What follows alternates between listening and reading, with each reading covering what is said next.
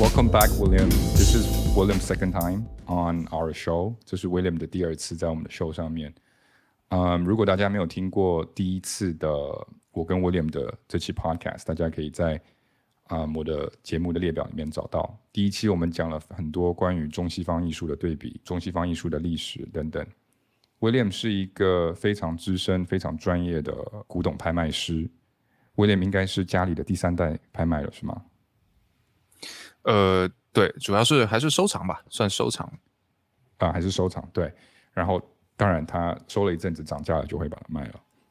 是吗？对，所以 more like a dealer，more like a dealer。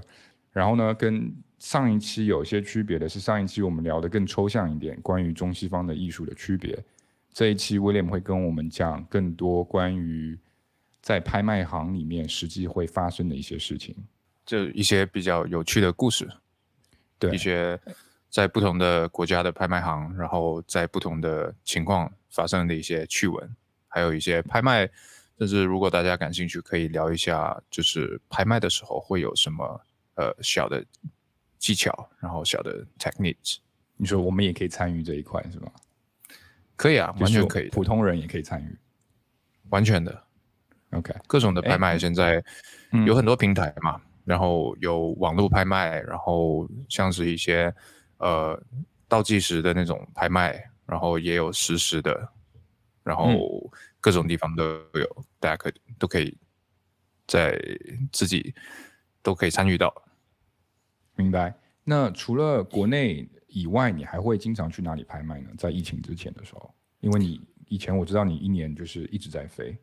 对，在疫情之前，我可能会。一年去两次英国，然后两次巴黎，然后两次日本，然后 suppose 我应该去美国，但是我从来没有跑过美国。然后因为当然香港要跑很多次，嗯，没有没有没有，是因为我没有这个机会，并不巨源。然后可能每次就是没有太多的合适的货品，或者说是当时有一些其他的事情就没有成型。哎，那每一个国家在拍卖上会有不同的规章制度吗？会有不同的文化吗？如果是亚洲跟欧洲比起来的话，会蛮有自己国家自己本地的特色。就像当我们说香港、然后伦敦、纽约的话，其实这三个可以算是世界上，like I I would say top five 这种比较 international 的一些城市。的时候，这种拍卖的话就比较的 formal，然后就是各方面的节奏，然后包括他用的语言都是比较的规范，然后就是会 like，嗯，the start the bidding from one thousand pounds，one thousand，can I say one，呃，one one two，like one one four，这样比较呃很正规的一种语气，但是。如果你到了像法国、意大利或者甚至是日本，都是会带有很浓重的自己的文化的这种特色。在在在日本的话，甚至就很像我这样说可能不太好，但是 有点像在鱼市场拍卖的一个拍卖鱼的那种感觉，就是拍卖金枪他会很对他的说话可能会很快，就是一斤满一斤满，然后就是会很快很急，然后就是。它也不会有太多等待的时间，因为一般比较成熟的国际的大的拍卖行，它会就是，呃，尽量拖住大家，让大家有更多的时间 to think about it，然后去，呃，更多的人可以出价，然后去等你出价，然后但是在日本的话，它一天可能会拍一千多件货品，然后会拍得很快，所以它一直就。语速也很快，落出也很快，然后，而且他们出来货品出来的形式也有点有趣，就是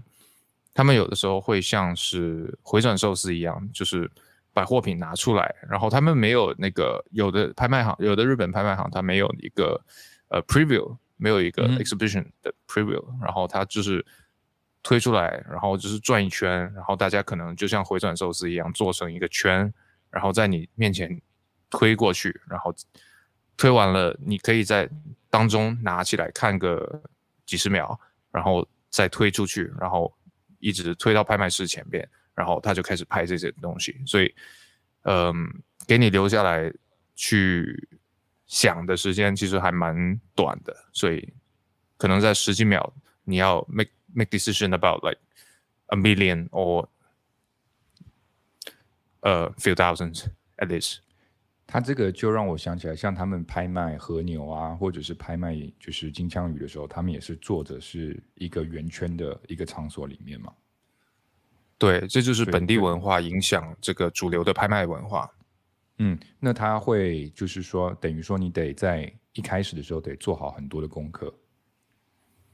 对，如果你认识拍卖行的人，上面，对你认识拍卖行的人，你可以就是说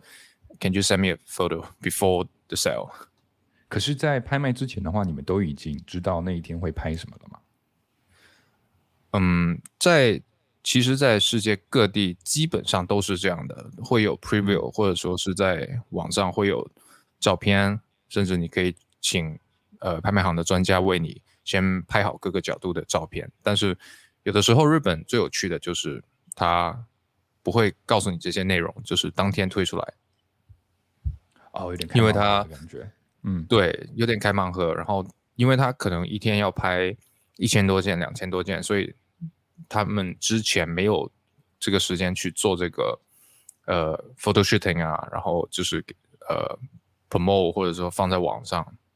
他就是推出来每一天有几千件货，然后就要拍掉，全部拍掉。然后就是因为这种行为，所以导致我们会有机会买到用很便宜的价格去买到很。棒的货品，很棒的艺术品啊！就在混乱中捡漏。对，就是你在十秒钟之内，你就感觉到 OK，这个东西我可以出二十万或者三十万，然后嗯，但就是也有可能就是十秒，这这个短短的几十秒钟，你看东西看的不仔细，然后你买错东西，然后你花了很贵的价钱去买，嗯，很考验一个拍卖师的经验嘛。很考考验我们这些拍卖的参与者的这些经验，就是考，比如就是考验你的经验嘛，对不对？你对得很快速的评判，就是说这个东西到底好不好？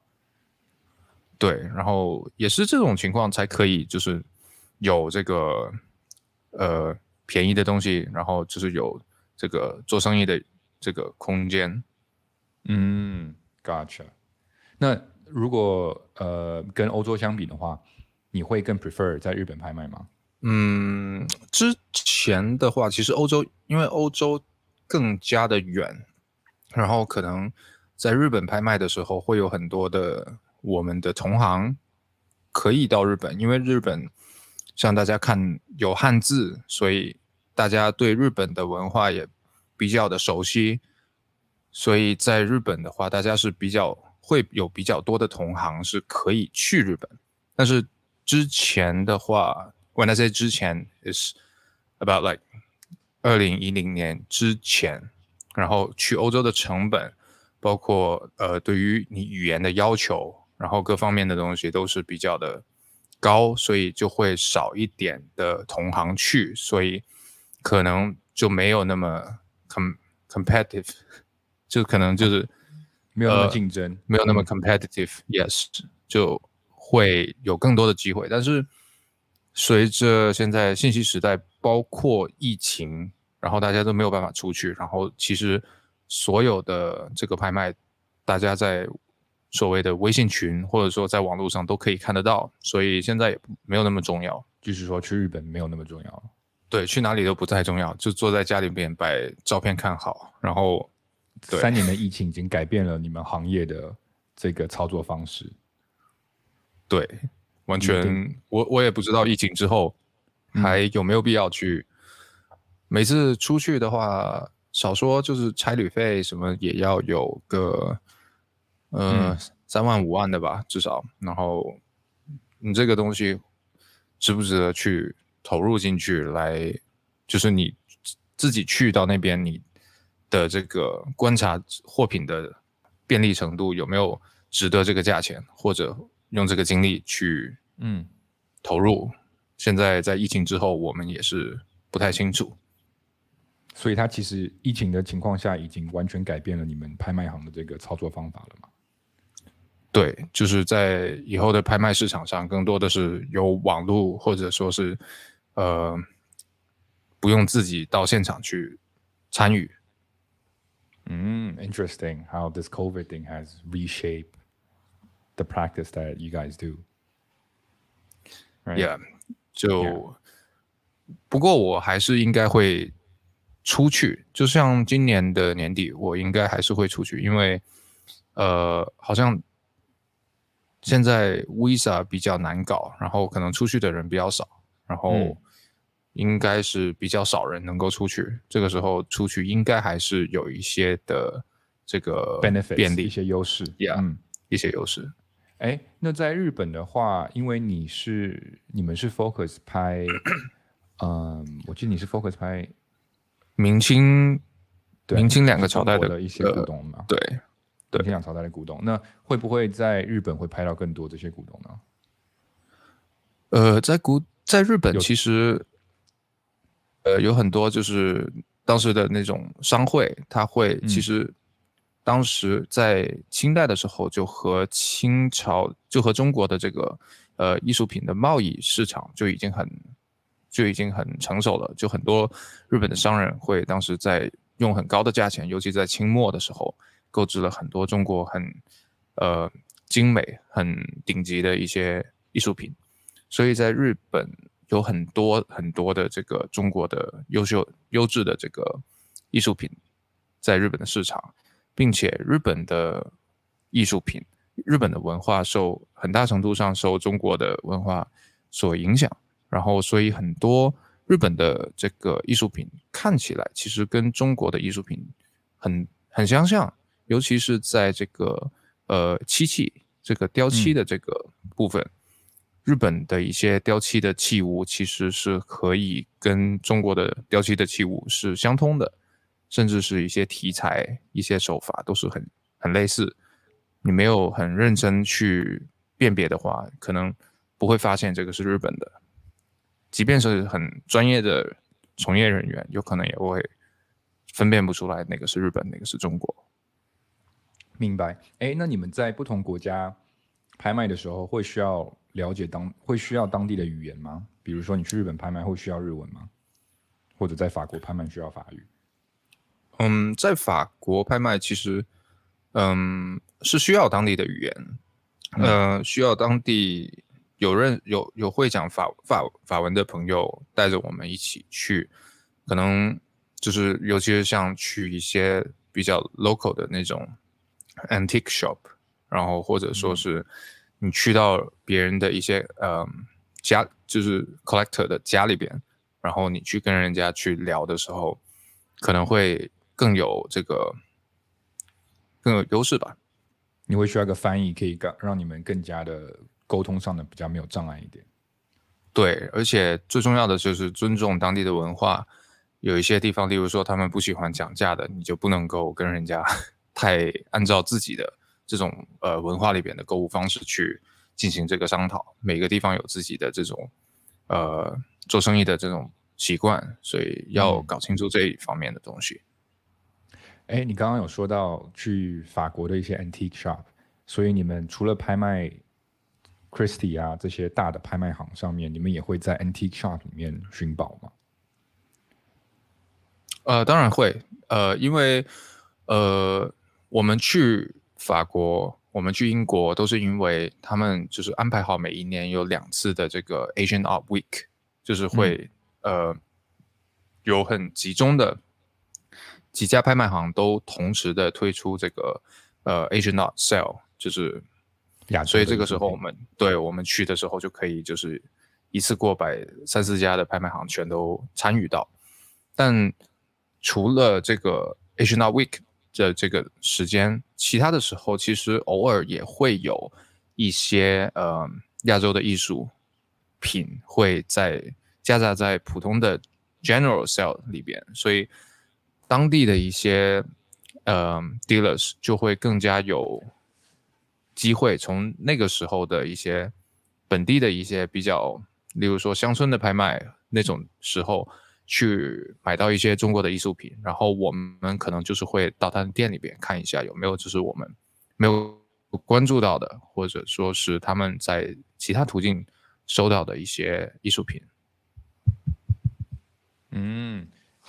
那你们在拍卖的时候有没有一些特别的策略呢？这个拍卖的策略有很多，就这样有很多策略，嗯嗯，有很多。其实不是像说，OK，呃，you just think about the price，嗯，if you want to buy it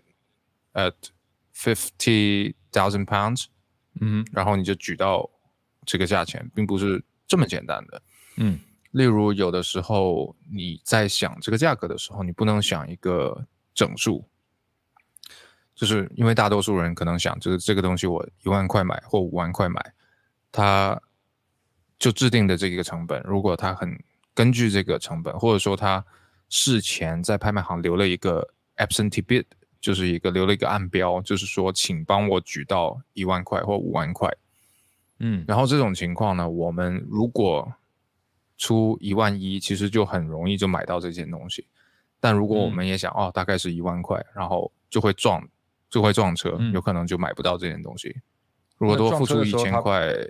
撞车的时候，他们不就是会说，Are there more bidders？有更多的人要出价嘛？And then you go for like 一万零一块。嗯，其实是这样的，就是我们制定价格的时候，就可能就不会制定一万，我们可能就会定就定一万一，然后或者五万二。嗯，对，这样的就比较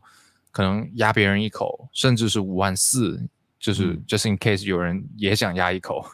嗯，就尽量定价格的时候不要定在一个整数上面，因为有些人超过心理价格，心心理的价格可能就是五万块，但其实你觉得不能再举，但其实再举一手也还是更容易去买到这个东西。OK，所以第一个小白的 rules 不要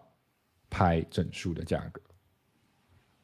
不要拍整数的价格。有更大的机会让你买到这件东西。OK，第一个，Second one，我们给我们给听众平凡的听呃这个拍卖我们的平凡拍卖师们三个三个建议。The second one，OK，The second one，呃，就是当你很 confidence，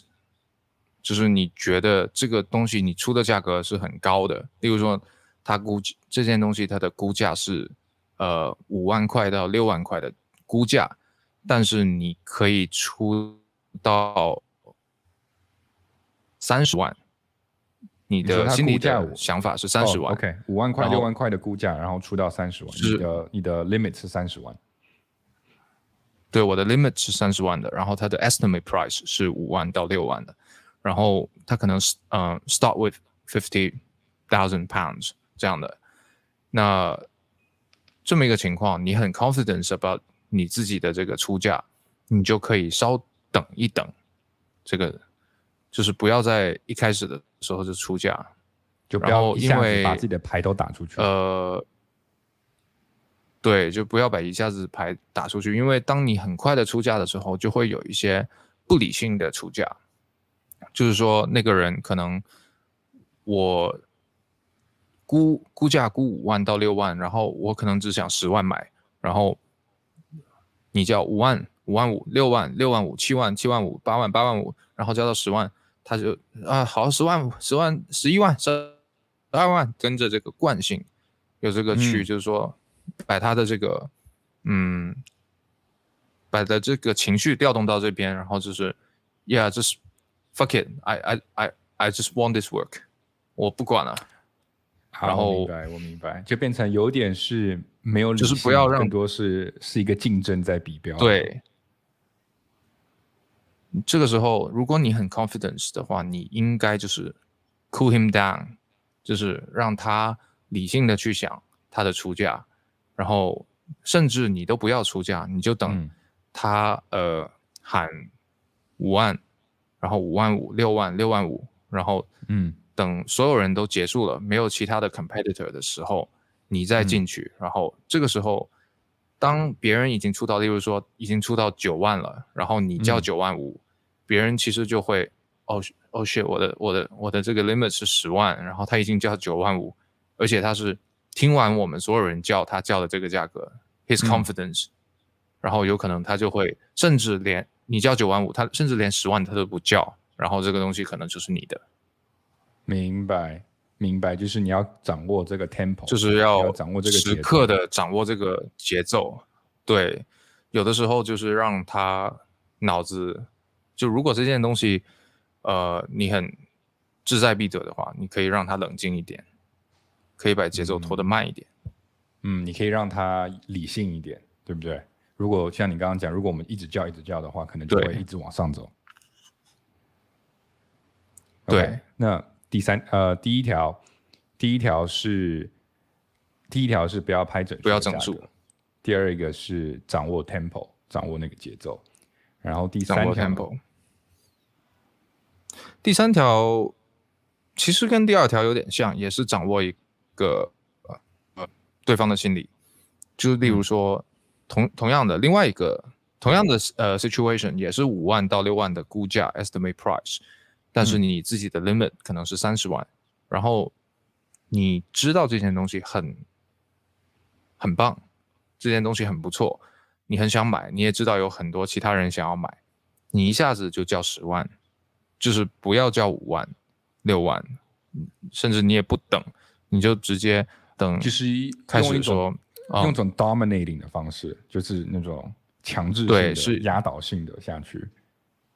一个心理的一个震慑，就是说震慑的，OK，我志在必得。你们，嗯，你们就是可能别人想说，哦，shit，我的我的这个也是十万的 limit，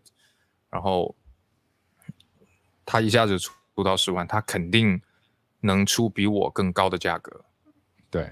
就是有点，就是也会吓退一些人。嗯，对，其实这种也是另外一个方向。就是看你想采用什么样的方式，嗯，然后等于说，当然这三，嗯，会会不会像是打，比如说，比如说打麻将啊，或者是赌钱啊，或者怎么样？一般就是 the person who's loaded with a lot of money has a bigger chance of winning because he's more confident。你可以这么说，可以这么说吗？可以这么说，但是其实，嗯，最重要的是你对这个东西的、对这件艺术品的一个了解和你对这个市场的了解。你知道这个市场上，你可以很轻易的，例如说，还是同样的例子，估价五万到六万，然后你可以很 confidence 说这个东西我可以卖给客人，我可以卖三十万。嗯，我知道它是值三十万的。我可以找到这样的客户，我可以三十万卖出去，你就很自信的给到三十万。但是如果有一些人可能他并不了解这件作品，这这这个艺术品的一个价值，他可能说 OK，估五六万肯定是比它的价值要便宜，他可能我我觉得至少至少可以卖个十五万，然后他可能他心里的价格就是说 OK，我 I'm not sure about the price，but 我可以出十五万，我知道十五万是肯定会赚，but I don't know how what's the like high limit，就是我不知道最高能卖到多少钱。他可能只嗯觉得只能出十二万，然后但是我们很清楚这件东西的价价格。当我们估算这个东西，我们会看它的 condition，然后看它的年代，看它的这个。呃，重要的价值就是说，例如说它是皇家用的，还是呃老百姓用的，或者说看它的纹饰，看它的造工，呃工艺有多复杂，然后看它的年代足不足够久远，然后看它的保存是不是完好，这些东西我们根据所有的这些的细节，然后去估算出一个价格，然后有这个价格之后，我们就会很自信对我们的出价，我们估算。没问题，我三十万可以卖给很多客人，那我就很自信，我可以出到三十万或者二十八万。然后，如果其他人的这个认知就停留在十五万的时候，那我可能就会在十六万我买到这件货品，然后我卖给客人三十万，然后我就赚到这个十四万。这个是一个认知的一个 gap，就是我们赚这个钱多数都是认知的 gap。其实你们最后的一个比拼，跟别的拍卖师中间也是在比拼你们的这个 experience，你们的这些 knowledge，因为就是看谁可以提前做好功课，然后呢，在一个宝贝拍出来的时候，可以非常迅速的 find out 它的真实的价值。对，没错，其实就是这个意思。然后找到它的 potential，跟其他的竞价者，对，对吧？如果有可以跟其他的竞价者、其他的行家找到，因为我记得有一次，有一次你在我这边拍卖的时候，你好像有拍一个东西，然后你跟我讲说，那个东西其实估价是远远低于就是它本身所 value 的那个价格，remember？It was like a arm resting。对，好像是一个玉的一个小，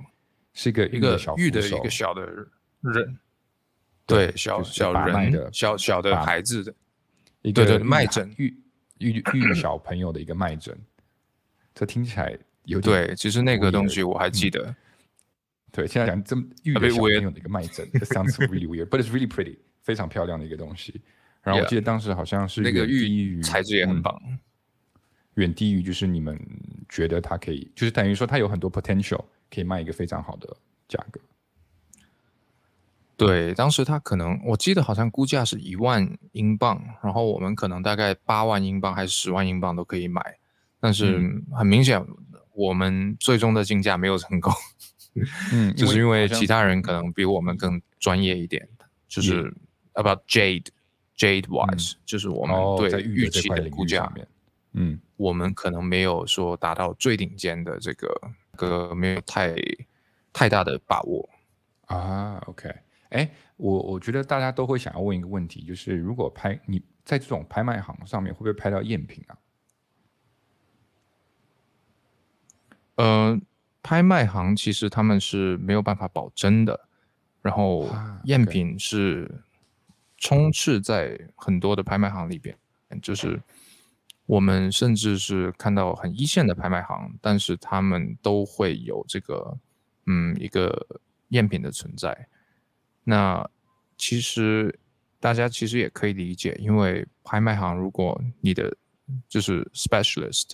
是能够辨别所有的这个赝品和真品的话，he wouldn't work at the work in the auction house anymore. He will be like be become a dealer or like 就是自己去做收藏，自己去竞价，因为拍卖行更多去分辨真伪的，主要是靠这个它的 provenance，还有就是一些呃科技手段，或者说是他也会去有询问一些嗯，就是我们这些收藏的，我们这些 dealers。嗯，他们会其实会拿过来，在收这件货品之前，可有可能会拿过来。有一些拍卖行会问一下，说：“哎，这件东西你觉得是是 OK 的吗？”然后我就是确保这个东西它的这个不会说太假，或者说它的这个是一件真品。哇，那他如果一天拍卖出那么多，比如说像一千个物品的话，那。如果这里面有赝品的比例，你觉得大概会是多少呢？嗯，要看不同的拍卖行。然后，如果 Sotheby's 还有 Christie's 这种比较嗯 top 的拍卖行的话，我觉得也就是嗯一场下来可能就几件，嗯，停留在个位数吧。然后，当然，这个也是我个人的意见，然后有可能是我自己看的不对，然后就是，嗯嗯，可是如果我个人意见了，不能作为我明白真实的，对。可是如果一件两件也是算是正常的一个合理范围嘛？因为 Christie's 他们也不保证这件事哦，完全是合理的范围。对，他们有自己的 legal department，就是说，在这个 catalog。有这个 description 的时候，嗯，他们可能说这件东西是有乾隆的风格，而不是说这件东西是乾隆的东西，嗯，他可能会用一个就是它的这个整体的风格会是符合乾隆时期的风格这样的一些话语 OK，来描述，而不是说这个东西很直接的说这个是乾隆时期的东西。那你们有拍过赝品吗？拍到过赝品吗？啊，当然，每个从业者都必须拍，都都一定会拍到赝品，这个是必须要交的学费。哦，是吗？哎，那你刚刚说没有一个人能够完全的拍全全都是真品，没有拍到过赝品，这个很少很少。那如果说你刚刚说这三年你们都是通过在线的拍卖的方法，那这样子不是更容易，应该说更难去辨别哪一个是赝品，哪一个是真品吗？如果不更难在去鉴别的，话对，是没错。然后不在现场，我们通过照片，然后通过一些呃视频，然后我们去看这件东西，看完了之后，跟现实拿到这件东西，可能感觉上还是有比较大的区别。然后就是，所以现在我每次我们就是收到就是国外寄过来的包裹，然后可能有这这些东西的时候，看到一些我们从网上买的艺术品的的时候，有网友见面会，嗯，就是有可能会，哇哦，这个东西比我想象的好很多，或者说是见到了就直接想把它，直接想掉头走，直接想把它寄回去。嗯，这可是你拍完就不能退了，There's no refunds。Yeah, of course，就是你拍到了之后，你就必须要付这个钱，必须要，嗯、为你自己的这个行为买单。那我觉 Otherwise, 得 you 还 will 是 be on the blacklist. 那我觉得还是得到现场看啊，有可能你到现场看到它的时候，这个物品会有一些通过通过屏幕没有办法 deliver 的一些气场啊。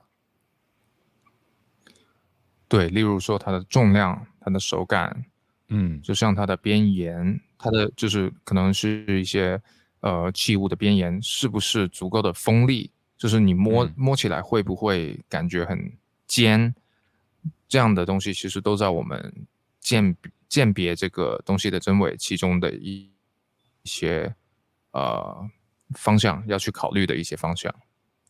那当你没有看这些，没有感受它的重量，没有感受它的这种手感的时候，就是确实会差很多。对，那如果如果有买家有客户，比如说我委托你帮我拍卖一件物品的话，你会保证吗？如果有人来就是委托我们拍的话，那我们肯定要对这件东西有足够的这个 confidence，我们有足够的这个自信去保这个东西的真，然后我们才会接这样的工作。嗯那我们可能一年可能只会接两次、三次这样的工作，因为我们通常都是，呃，we have our own money to buy our own stuffs，嗯。所以因为去帮别人买这个，其实有时候就像你自己觉得你觉得完全没有问题，但是可能老板他身边有其他的 advisor，然后他们嗯。可能会觉得说、o k 这件东西我们有疑问，然后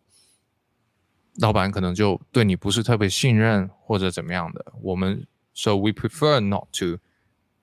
帮别人买 We prefer 产生 like 很多问题 use。our own money to 嗯 buy our own stuffs。对，所以就是说，除非我们是很有自信，或者说这件东西，呃，确实价位很高，例如说一件东西四五百万，然后可能我们确实没有办法拿出这么多的资金，或者说不愿意拿出这么多的资金去嗯放在一件货品上、一件艺术品上，我们这种情况下，我们可能会建议，就是遇到四五百万的货品，然后我们觉得也是很精彩，然后也很自信这件东西是呃旧的，是真品，然后我们可能会跟老板推荐说，哦，这件东西我们觉得还不错，如果您感兴趣的话，可以考虑入手。然后这种情况，我们可能就是抽一个 ten percent or five percent 的这么一个 commission。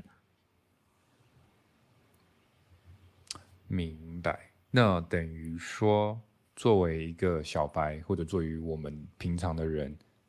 还是没有太还是没有办法可以加入拍卖的这个。如果我今天很有钱，也不是说很有钱，如果哦，I don't have that much money，but 如果我今天想要你有这个兴趣，我有这个兴趣，我今天想要拍的话，我也是没有办法直接去拍卖行像 Christie 这样进行拍卖的。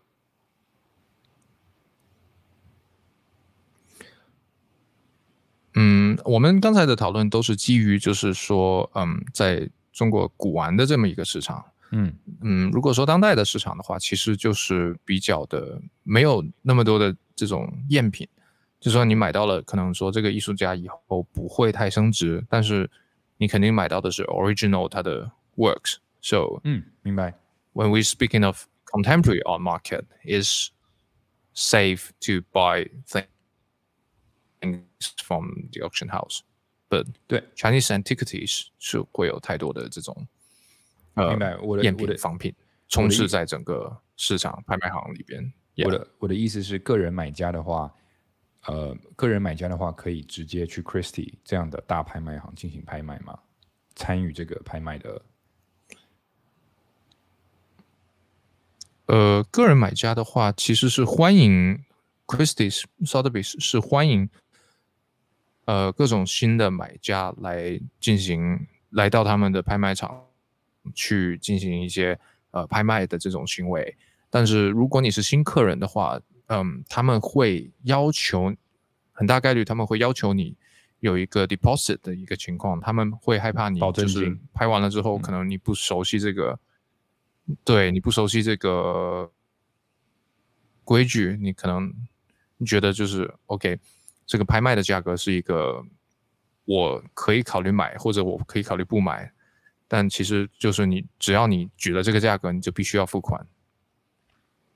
所以他们会收取一定的，对于新的客户，他们会收取一定的保证金。那你知道最低的保证金大概通常保证金的金额，通常保证金的金额是你想要买的这件呃艺术品的一个 low estimate price 的一半。如果你今天想要买两件东西，然后一件东西是呃一万块，另外一件东西是两万块的话，可能他最终会要你一万五的一个押金。嗯。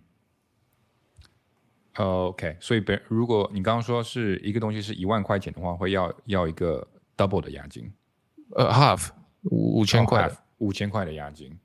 你感兴趣的货品的呃 low estimate price 的总和，然后除以二，就是你通常苏富比会要求你付的押金的这个价格。明白。哎，那拍完这个价格的话，这个你拍到了，比如说这东西是五万，然后你也付了五万，这个五万是所有的费用吗？还会有一些别的 extra 的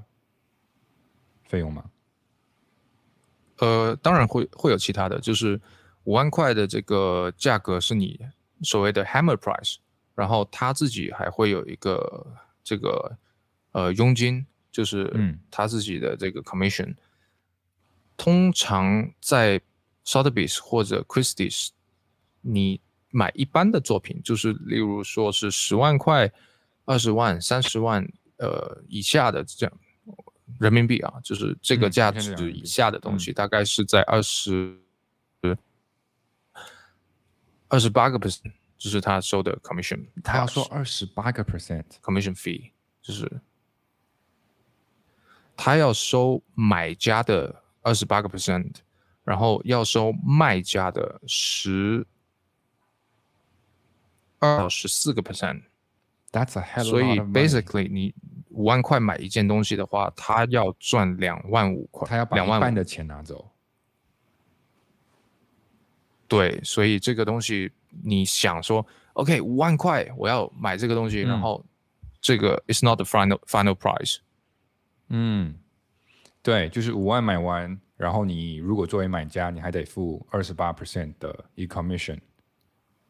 对，就是差不多三分之一的价格。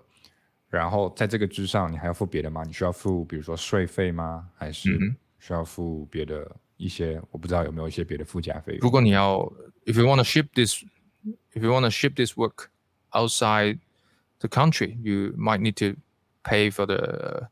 uh paperwork ，like 有一些它是呃 export license，或者说是所谓的 CITES 的一些嗯文件，you might need to pay for the documents and also 就是你 final destination 的这个国家的一个 import tax，还有哦 apparently shipping，就是如果你要运出这个国家的话，你需要有的东西。但是如果你没有要运出这个国家，OK，就是这个价格百分之二十八。然后这个还要付 tax。呃然后如果你是运到香港的话，或者运到中国大陆的话，对，运到香港就没有 tax。然后，如果你是在拍卖平台，就是因为现在有很多拍卖公司，他们会在一个拍卖牌上面去呃借助这些拍卖平台来进行拍卖。就例如说，我是一个英国的小乡村的拍卖平拍卖行，但是嗯我想要更多的人看到我，我就会挂在这个拍卖平台。哎然后，如果我现在是一个买家，我通过这个拍卖平台，我看到了这个拍卖公司，然后我在这个平台上面 register for this auction，然后 for this sale，然后我买到了东西，然后我可能会再付一个呃 three percent 的这么一个价格给这个拍卖平台，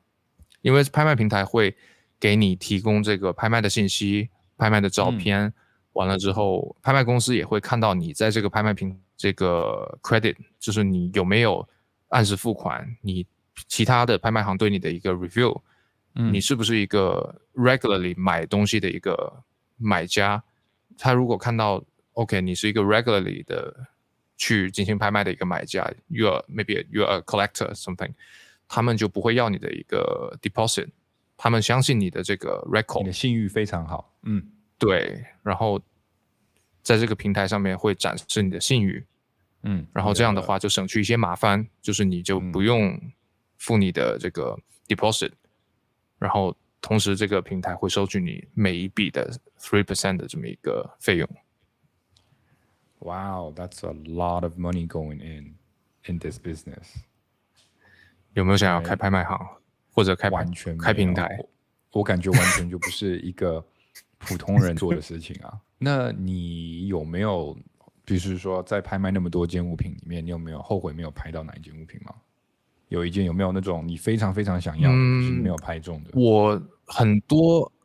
很多很多的东西我都很想要，很后悔，但是理性的去考虑，就是说我价格我基本上都是出到了一个比较 reasonable 的一个价格，然后我没有买到，我没有一个我没有一件作品我没有买到，是因为我的失误，或者说我觉得我还可以出更多的钱。我基本上都是我再出更多的钱，即使我买到了，我可能也会有一点觉得，嗯，that's a lot of money，就没有太多很很后悔的这种东西，但是确实有一件就是呃一个掐丝发廊的一对大象，就是在英国的一个小乡村，然后这个大象可能要有一米多高，可能要到我胸口，OK，它可能要有一米五、一米六，对，一一米五、一米六的这么一个高度，然后嗯，我刚刚想说你的胸口一对大象对，是 比比你要比你要矮不少。然后这个大象一对，然后当时出到了一个价格没有买到，然后很后悔，但是价格已经出到了。那个那对大象它保存的状况很好，然后它的这个很大，然后尺寸很大，然后嗯是让我印象比较深刻，我没有买到的一件东西。嗯，那你有没有一件东西是你拍回来了，可是你不舍得卖的？就是你想作为自己的一个东西。很多，还蛮多的。我我们我们其其实我们为什么没有把我们完全的称之为 dealers？就是嗯我们还是会遇到好的东西的时候，我们还会还是会就是说，I don't want it to sell it, I just？want 你 to 会有 it emotion as my collection. Yes，对，我们会有蛮多的。我们其实每一次出去，就像以前去英国，例如说我们回来买了，例如二十二十件艺术品，二十件，然后可能会嗯有两件是非常喜欢的，我们就是直接就收起来，然后用这二十件另外的十八件，我们可能有八件是回来之后立刻就卖掉，然后可能利润空间没有很高，但是我们回来就卖掉的。这个这八件可能就会 cover 掉我们的这个差旅费，然后剩下可能十件东西会慢慢卖，卖到一个好的价格，然后剩下那可能那十件东西就 cover 掉我们最喜欢的那两件作品。哇，我觉得这个我听你讲这个，我因为我认识你那么久，可是我第一次讲你那么细节的这个 business，and I feel it's very strategic，在每一个步骤上面，